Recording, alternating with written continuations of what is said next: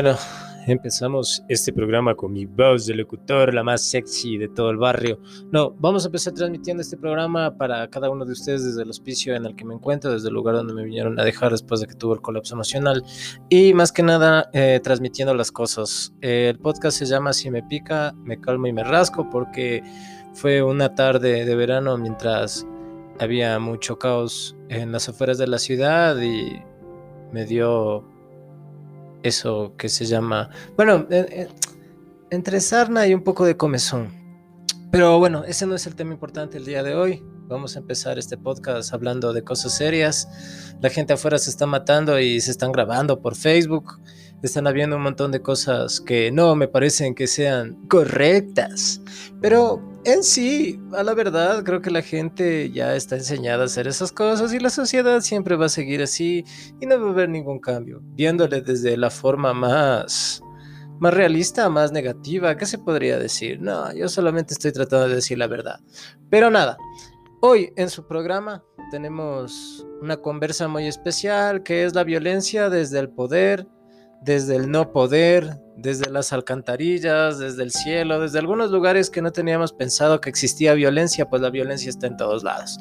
La violencia tiene, está disfrazada de virus, eh, la violencia es también eh, un vendedor ambulante con un cuchillo, la violencia es todo a la vez, la violencia es todo a la vez. La violencia también puede ser un mal chiste también puede ser violencia.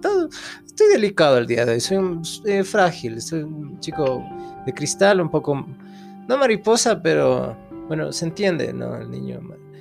Bueno, X con ese tema, vamos a empezar este programa tratando de analizar la violencia, pero antes que nada saber que es importante reconocer que la violencia es parte de eh, las dinámicas sociales. La violencia es parte, digo esto porque en el convivir, en el relacionarse con los demás, en ciertas cosas, o sea, siempre hay un temor, siempre hay un, cuidado, siempre hay una forma de preservar, de que a uno no le pase nada. Siempre a veces uno vive con miedo por, por, lo que, por lo que se ve en las redes, por lo que se ve en los medios. Así que el día de hoy tengo el cable a tierra, que es mi compañera Daniela, que siempre me acompaña. Hola Dani, ¿cómo estás? Hola, gracias, bien, aquí feliz de poder acompañarte en otro episodio de tu de tu podcast. Dime, ¿qué opinas? No, me encanta, me encanta. Se trabaja de temas súper chéveres para hablar. Bueno, este, este podcast es interesante porque vamos a hablar sobre la violencia y me parece súper importante reconocer cómo la violencia también se manifiesta en este tiempo de pandemia. Y bueno, gracias por invitarme. Empezamos. Empezamos. Bueno, eh, si esperaba musiquita de fondo no hay. Eh, el tema es el siguiente, eh, las dinámicas de vida y las dinámicas sociales, cómo se han desarrollado en este tiempo, eh, en sí qué es la violencia, porque existen muchas definiciones, muchos conceptos, y de esto ya se ha hablado, hay reflexiones filosóficas, hay un montón de textos que pueden leer, trabajos de sociólogos, gente que ha investigado, y cosas así, cosa que no soy yo, porque yo solamente me dedico a, a ponerme alcohol en las manos, pero eh, sí hay algo que nos afecta a todos. Yo después de, ver ese video, bueno, hay muchos videos que, que, han sido un poco impactantes en las redes sociales y que han afectado un poco ese, ese malestar que ya lo andaba a cargar y un poco sensible, ¿no? Porque uno no puede ver esas cosas y, estar tranquilo. Entonces esto genera un malestar y ¿por qué no hablar de eso? ¿Por qué no reflexionar sobre la violencia? Eh, un virus también es violento, un virus es también ha marcado también las cosas en las personas, ha dejado cosas positivas y negativas en algunos casos, porque ha habido gente que se ha recuperado, ha salido de esto, otras que no. Eh, eh, ha habido gente que, no ha tenido el virus, pero se ha quedado sin trabajo y, las dinámicas en la casa han cambiado, las peleas, los problemas. Eh, también es violencia, todo es violencia, sí, pero en las dinámicas sociales, en cómo se desarrolla una sociedad, ¿qué es lo que más nos afecta? ¿Qué nos afecta en esa convivencia? ¿Sí? ¿Qué es lo que nos hace salir una mañana o una tarde o una noche de la casa y andar a cargar un cuchillo o andar a cargar un arma para defenderse? ¿Sí? ¿Qué es lo que nos invita a eso? O sea, ¿será que todo el día estamos con miedo? ¿Será que la, sociedad misma en la que vivimos es así? Eh, ¿No nos hemos cuestionado que hay ciertas cosas que, que están mal?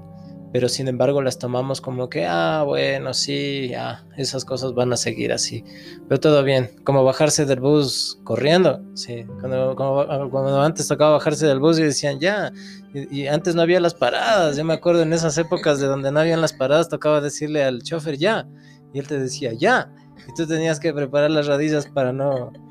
Y, algunas veces fue así, si eras joven y si, si, si eras una persona de adulto mayor, ya tenías que pues de una otra forma o, agarrarte duro. O, pero bueno, estas cosas son de las dinámicas que durante un tiempo se tomó como, como que era algo natural, aunque se peleaba y todo. Pero, pero sí. Entonces vamos a empezar con Daniela, eh, pues describiendo un poco estos procesos de violencia, cómo se la, cómo se la puede entender y más que nada, eh, qué reflexión se saca de, de, de esos conceptos. No sé, ¿será o no? Hablemos de los tipos de violencia que también hay. Eh, bueno, la violencia que se puede ejercer es a nivel física y, psicológica. Creo que la psicológica marca de una manera distinta. Y bueno, después del evento que, se pudo ver ayer con la muerte del agente metropolitano, se puede notar lo fuerte que, que, que la ira, eh, que es la emoción que mueve la violencia, está tan enraigada en, nosotros, ¿no? Esta, esta, emoción que si bien es cierto, eh, puede ser muy leve, también puede ir siendo de una forma gradual, puede ir creciendo y generar este tipo de accidentes, ¿no? De, estos actos de, de, matar a alguien. Sí. ¿Cómo, ¿Cómo es el violento? ¿Cómo es el ecuatoriano violento? Tal vez hasta de los chistes violentos también. Se, pone harto aquí en el, en el locro. No, o sea, hay, hay, unas dinámicas que son bien turrísimas así y que hay que ya parar de una vez. O sea, verán, las... O sea, ¿quiénes son los que tienen que reflexionar y tratar de buscar una solución sobre esto? Son algunas instituciones, algunos políticos y alguna gente así, pero sabemos que eso nunca va a pasar, porque ahorita están más preocupados de, de, limpiar sus nombres o de investigar otras cosas que a la larga no les interesan. También se excusan en que son problemas ya institucionales, que no hay dinero y se quejan de todo, ¿no? Siempre, siempre ha sido así. Y a la larga el dinero siempre han tenido, ellos siempre están en sus carros de lujo, en sus casas, tienen sus negocios, sus 3, 4, 5 empresas aparte y este ya es un tema de sociedad y de cosas así. En, en la capital, como, como yo me refería eso de los buses y de las paradas, tuvo que pasar algún tiempo para que para que se hagan, se tomen medidas que son, que son prácticas. el hecho de pintar una paradita ahí, aunque siempre pase el borracho loco que, que pasa rompiendo los vidrios, eh, son prácticas, son cosas prácticas, son cosas que, que, sirven y que ayudan, aunque en las paradas también te hacen bolsillito y te van haciendo otras cosas. Pero eso ya, eh, hasta eso es normalizar, ¿viste? Ya el hecho de que yo coja mi parada y sepa que, que, que me, que que de ley me van a ir llevando el celular si no estoy pilas o estoy mal dormido. Eso ya son, son, son resultados de ciertas, de ciertas prácticas. Pero claro, ¿quiénes son los encargados de resolver esto en sí? ¿Quiénes son las instituciones o las personas? ¿Son los municipios? ¿Es un problema de salud mental? ¿Es un problema de, no sé? Sí, hay, hay, que precautelar muchas cosas. Y, y claro, eh, vamos a ir viendo en esta, en esta conversa que, vamos a, tener, tratando de buscar la paz, tratando de buscar no resolver el problema, pero sí poner en el debate o, también ayudando a comprender ciertas cosas.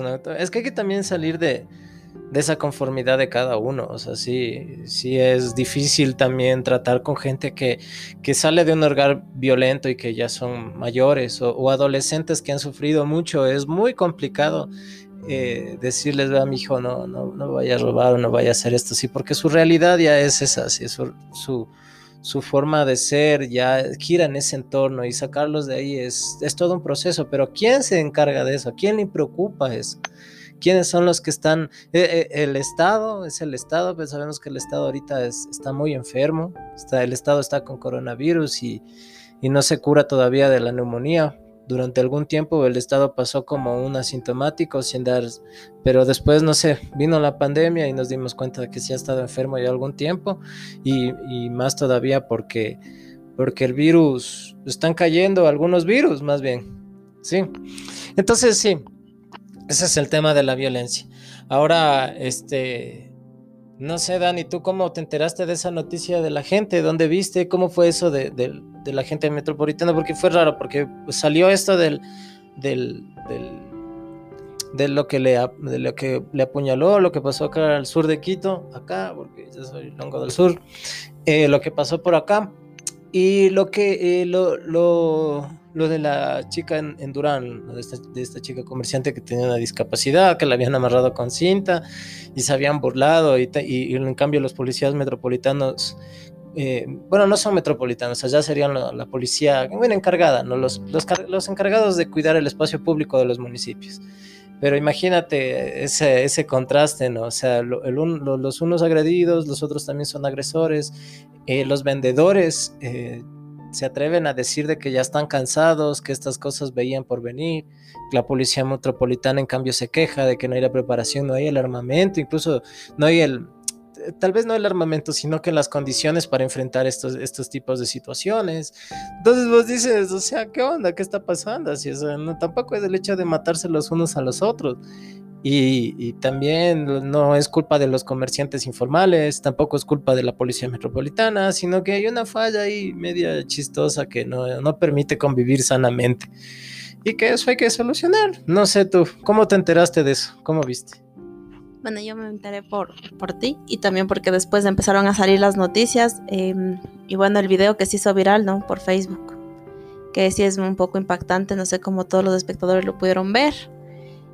Pero claro, eh, no sé en este sentido eh, cómo se le puede empezar a, colaborar a esta gente, estos agentes metropolitanos, eh, porque también están como sintiendo esta inseguridad al punto de tener que portar algún arma para que puedan estar tranquilos, ¿no? Y bueno, no sé si esa sea la solución, porque si está ellos con armas y los otros están con armas, siempre va a haber algún muerto o algún herido. Entonces no sé qué tan conveniente sea este, no sé si, si la mejor solución sería desde que les den armas a los metropolitanos.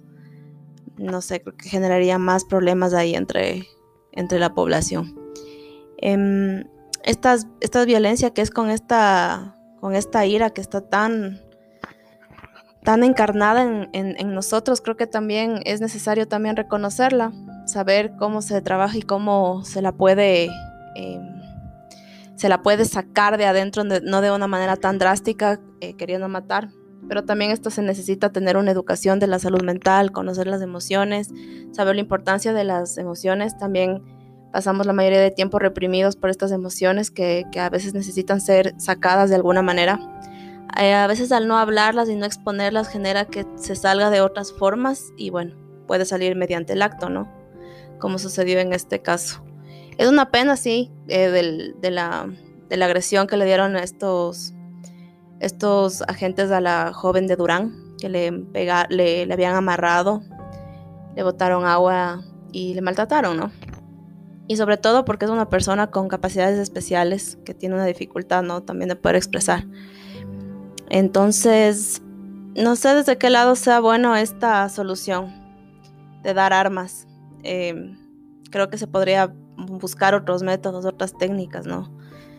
Em, la, salud salud mental es tan indispensable para el comportamiento humano que, a veces se la tiene tan a un lado que no, no se la trabaja de la manera adecuada y generan estos conflictos y estos problemas a nivel de la sociedad. Sí, en la sociedad latinoamericana siempre va a haber y existir un malestar, pero estamos hablando de seres humanos, ¿no? A veces nuestras ideologías, nuestras formas de percibir el mundo, también a veces nos, hacen negar ciertas, ciertas actitudes o ciertas formas de, de ser de ciertas personas, ¿no? Pero bueno, el tema es que todos somos seres humanos, también hay que entender ese proceso que hay detrás de cada uno, ¿sí? Y tratar de buscar una solución, porque metiendo preso a todo el mundo, apaleando a todo el mundo, también las autoridades en, las manifestaciones de octubre, las autoridades y toda la gente que estuvo encargada de, llevar el, disque orden, eh, también tuvieron excesos y también hubieron muchas cosas que, que no estaban bien y que salieron de forma internacional. El Ecuador también eh, durante la pandemia quedó mal, totalmente mal, porque no subieron eh, administrar o, llevar a cabo un, un control o un cuidado de, todas las personas, y incluso tuvieron problemas muy, muchos graves. Pero bueno, eso ya hemos hablado, siempre recaemos en el mismo tema, así que yo creo que hay que también salir, salir de eso, salir de ese meollo del asunto y buscar algo diferente. Tampoco quiero que todo el mundo se ande abrazando por ahí, tampoco no queremos eso, ¿no? Sino que, que exista una reflexión, ¿sí? que exista ya.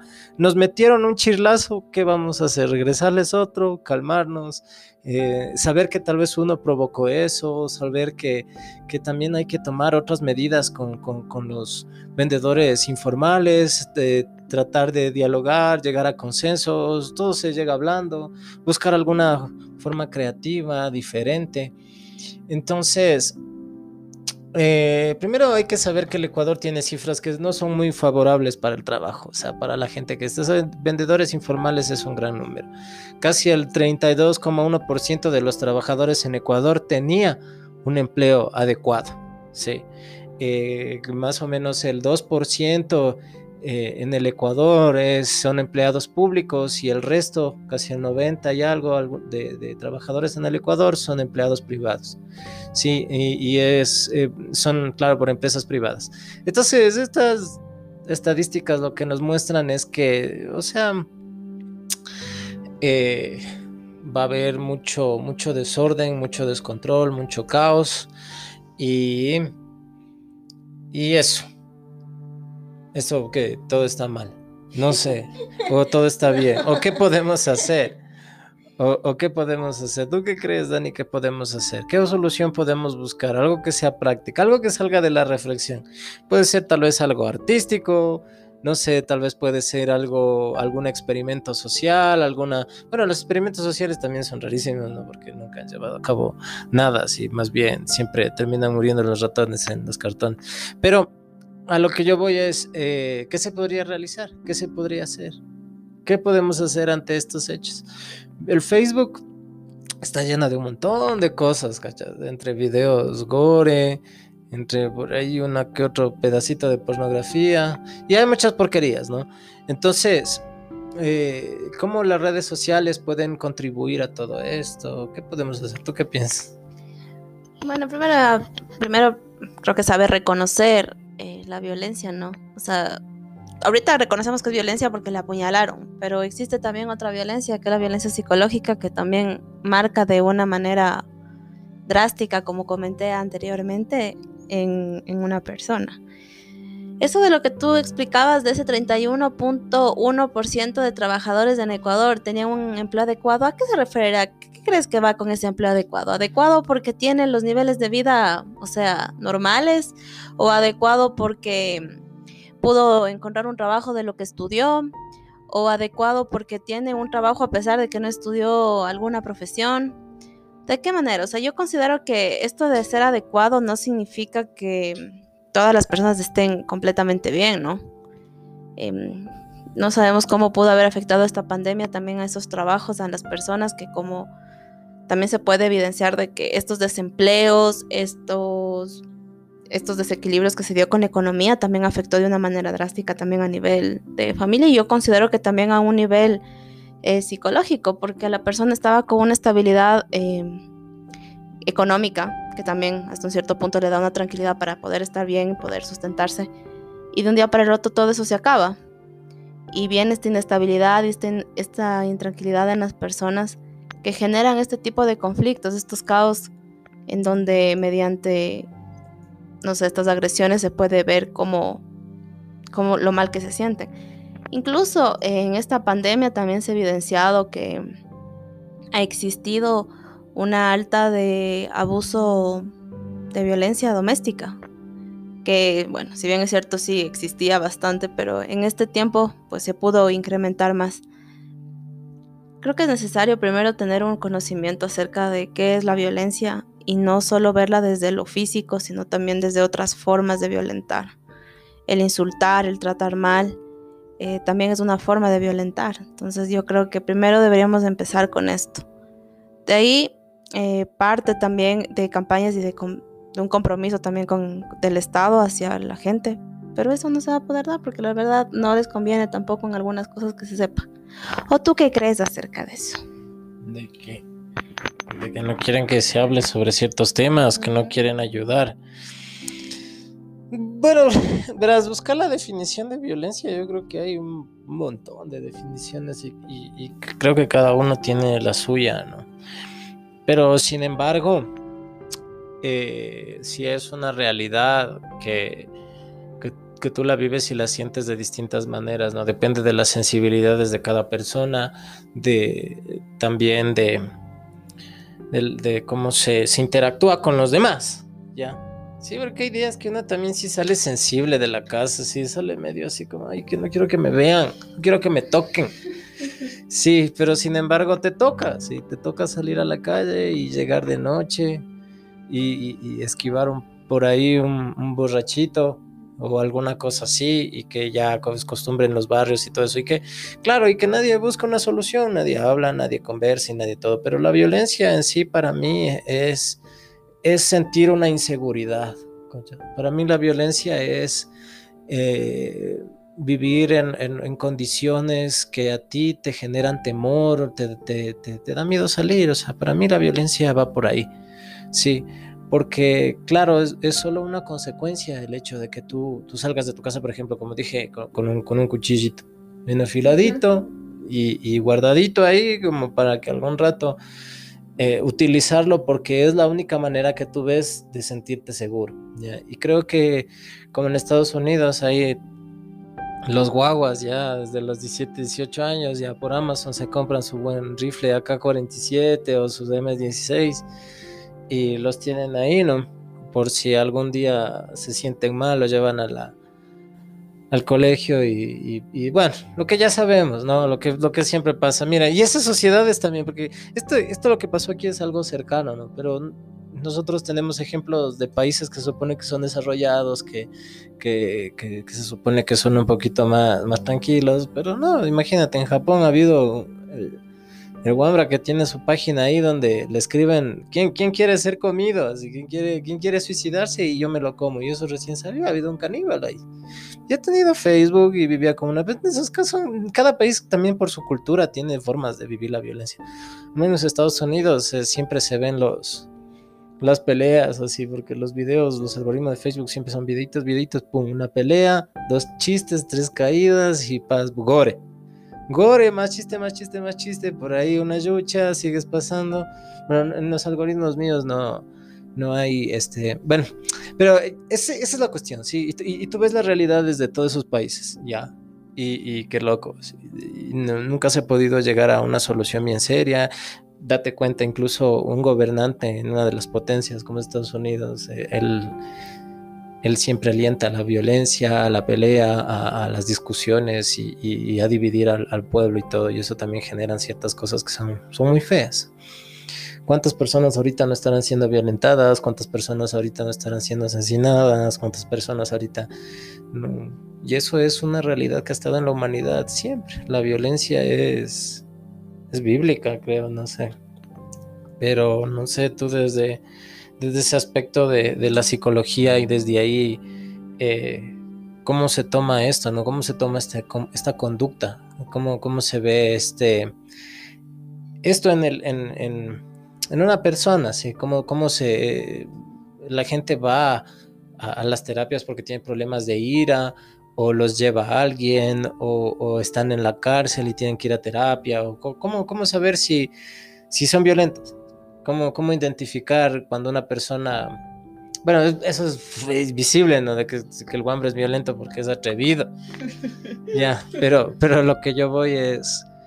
¿Cómo, hacer, qué hacer, qué cómo tratarle, cómo, cómo verle, cómo identificar qué es lo que está pasando o por qué le pasa eso? Bueno, creo que la persona que ya siente que esta ira ya se está acumulando de una manera tan fuerte que ya no la puede controlar es el momento creo que de buscar ayuda.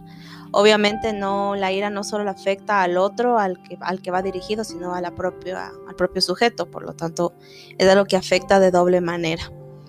Eh, bueno, también hay formas en que la ira no es, eh, no es física no la saca de una manera explosiva, también hay los pasivos agresivos, que es gente que tiende a herir mucho, a tener estos, estos, estas palabras que son muy groseras y muy dolorosas para otro.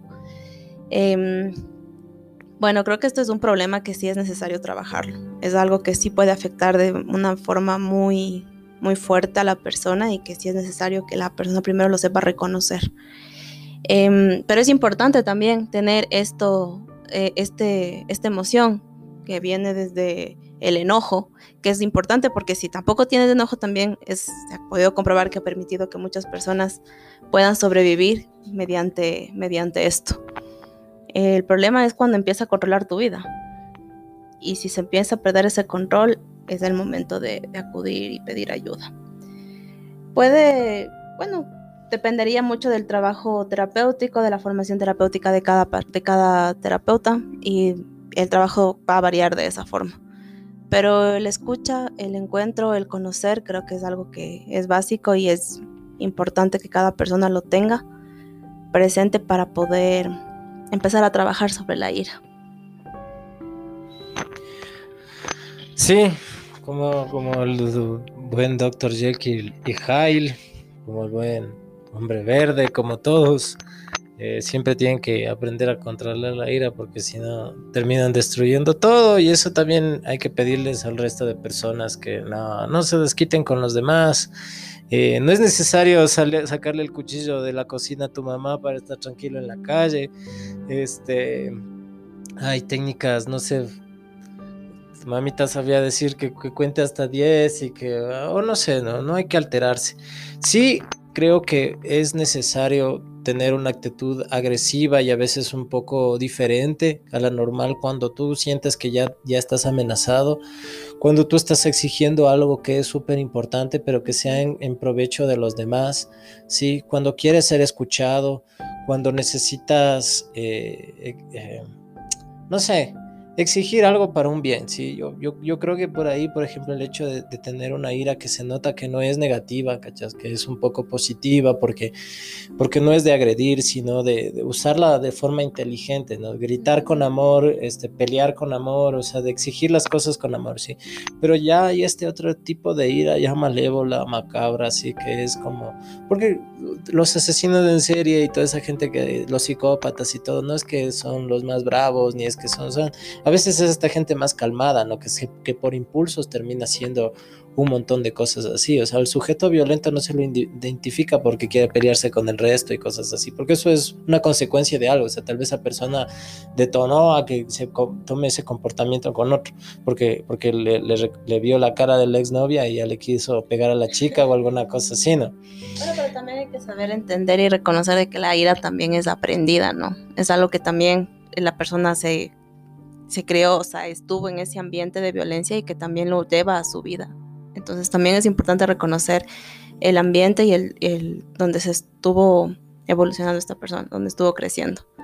Y también, eh, también es la forma en que te enseñan a lidiar con el enojo, ¿no? Porque si no te saben manejar de la manera adecuada, también la persona puede ser muy explosiva. Y, o el que te hagan que reprimir, que si estás enojado que no digas nada. Es igual que como que aquí se enseña que no llores porque llorar no se le ve bien. Entonces, eso también afecta de cierta manera a la, forma que se le ve al enojo, a la ira y cómo sale con la violencia. Mira, es que a veces también estas las personas que, por ejemplo, ha habido vendedores ambulantes que tú identificas que son personas que sufren, que tienen algún problema, porque eso se ve incluso hasta en el rostro, en, en su forma de ser y en sus cosas, ¿no? Y, comúnmente, ven aquí en el Ecuador, y no quiero ser sonar prejuicioso ni nada, pero uno ya identifica cuando una persona quiere robarte, tiene actitudes sospechosas o quiere hacer algo que te haga daño. Entonces, eso, eso es lo que queríamos conversar el día de hoy, en estos minutitos con ustedes. Eh, ya saben que yo soy un poco disperso, tengo problemas emocionales y me automedico tomando mucha vitamina C y chupando pura naranja. Entonces, el tema va por ahí. Hay que reflexionar sobre la violencia, ver qué podemos hacer, que los policías metropolitanos tomen una actitud, que siempre estén acompañados de un osito de peluche que entregue mucho amor a la gente, para que no sean agredidos de esa manera. Y no sé, ¿tú qué opinas, Dani? ¿Qué solución? ¿O qué, qué, Sí. qué mensaje final? ¿O qué? Nada, que tratar de buscar, entender cómo se manifiesta la violencia y poderla reconocer para poderla tratar. Así que gracias por la invitación. Sí, eh, más que invitada, ya eres parte del programa, así que te vamos a hacer el bautismo.